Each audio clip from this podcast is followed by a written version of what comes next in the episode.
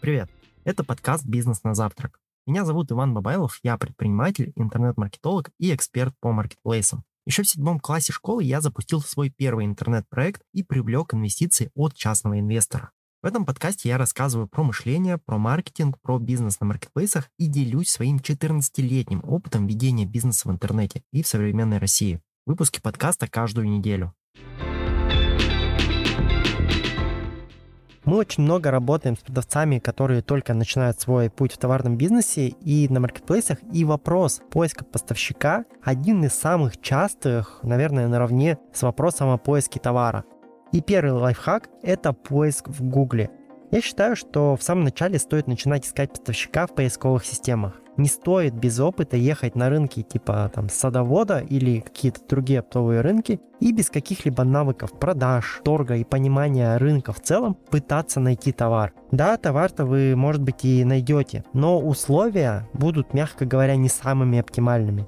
Я десятки раз аудировал компании, которые закупились товаром где-то на оптовых рынках, и когда приходит время их выставлять на продажу, они вдруг осознают, что ничего не заработают вот при продаже вот этого товара, так как всю маржу съела покупка товара, доставка, склад, комиссия, упаковка и так далее. Поэтому моя рекомендация заключается в следующем. Без опыта даже не суйтесь на оптовые рынки. Там с опытом-то на самом деле тяжело найти достойных поставщиков, а новички просто с 99% вероятностью просто потеряют деньги и время. Поэтому всем своим клиентам-новичкам я рекомендую начинать поиск товара, поиск поставщика с простого, с выдачи Яндекса и Гугла по вашему товарному запросу. Продаете вы, например, допустим, футбольные мячи. Напишите в поиске футбольные мячи оптом и выбирайте интересного вам поставщика среди тысяч кандидатов. Пишите, звоните по объявлениям, запрашивайте условия и обязательно фиксируйте, что вам отвечают, какие условия вам готовы предоставить каждый из вот этих потенциальных поставщиков. По итогу вам будет необходимо составить сводную табличку, из которой вы поймете, какой из поставщиков может дать вам самые оптимальные условия. И умоляю, не зацикливайтесь на первом попавшемся поставщике. Ищите, Потратьте неделю, две, три недели каких-то ежедневных поисков, но найдите поставщика, который даст вам самые вкусные условия. По моим наблюдениям, многие селлеры останавливаются после нескольких дней поиска. И это, на мой взгляд, одна из самых серьезных ошибок, так как товар на всего несколько процентов дешевле в закупе позволит вам в долгосрочной перспективе заработать кратно больше денег. Хотя краткосрочно может показаться, что разница там в несколько процентов стоимости, она вообще незначительная.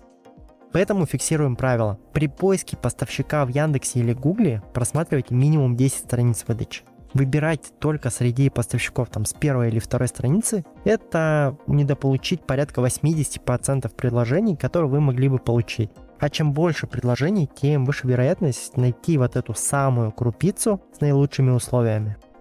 Лайфхак номер два – это поставщики конкурентов. Я ранее не раскрывал э, вот этот инструмент, хотя для наших клиентов мы его вовсю используем. Смотрите, Очевидно, что конкуренты своих поставщиков вам так просто не выдадут. А вариант там, с каким-нибудь устройством к ним на работу и разведкой изнутри мы просто рассматривать не будем как наиболее сложный и время затратный. А вот вариант с внимательным анализом сайта конкурентов в 60% случаев позволяет обнаружить информацию о их поставщиках. Рассказываю. Первый вариант, как узнать поставщика конкурента, это запросить сертификаты качества на продукцию. Но возникает логичный вопрос. В сертификатах качества не пишется, кто поставщик. Нафига тогда вот, вот эти все сертификаты запрашивать? А дело в том, что на сертификатах очень часто ставятся подписи и печати производителя, который и в 99% случаев 100 является поставщиком вашего конкурента. И тут уже не составит труда по ИНН выйти на сайт компании и найти их контакты для связи.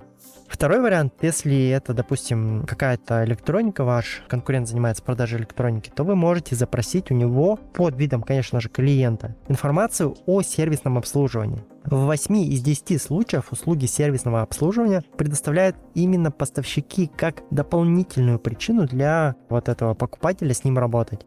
Третий вариант самый простой. Можно изучить сайт конкурентов и его товары. Очень часто на изображениях водяными знаками нанесено название компании-поставщика, а ваш конкурент просто может взять фотографии товара от поставщика и без задней мысли разместить их у себя на сайте.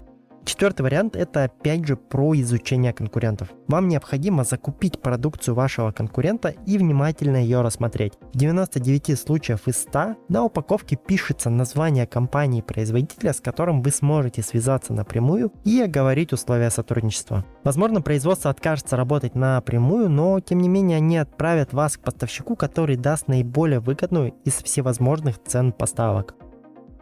Кстати, если вы прямо сейчас понимаете, что вам необходима помощь с выходом или же с продвижением ваших товаров на маркетплейсах Озон, Валберис, Яндекс.Маркет и других, то вы можете связаться со мной или моей командой. Контакты я оставил в описании под этим роликом.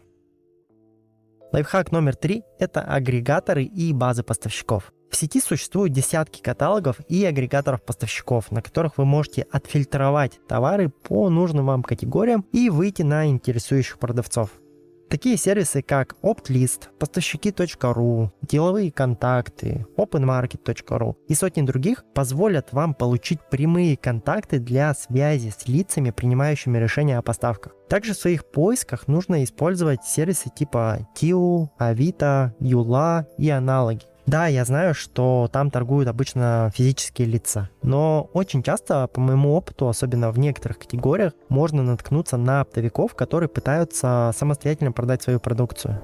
Я не скажу, что в поиске поставщика есть какие-то там прям секретные секреты. Каждый вот из описанных в этом ролике инструментов работает. Можно на самом деле даже тупо вот по улице ходить и у людей спрашивать, есть ли у них там знакомые оптовые продавцы каких-то товаров. Рано или поздно это сработает. И тут суть в том, что поиск поставщика – это работа в долгую. Я вас, наверное, призываю ориентироваться сразу и настраиваться на марафон. И на то, что своего поставщика вы будете, скорее всего, искать месяцами, а то и годами.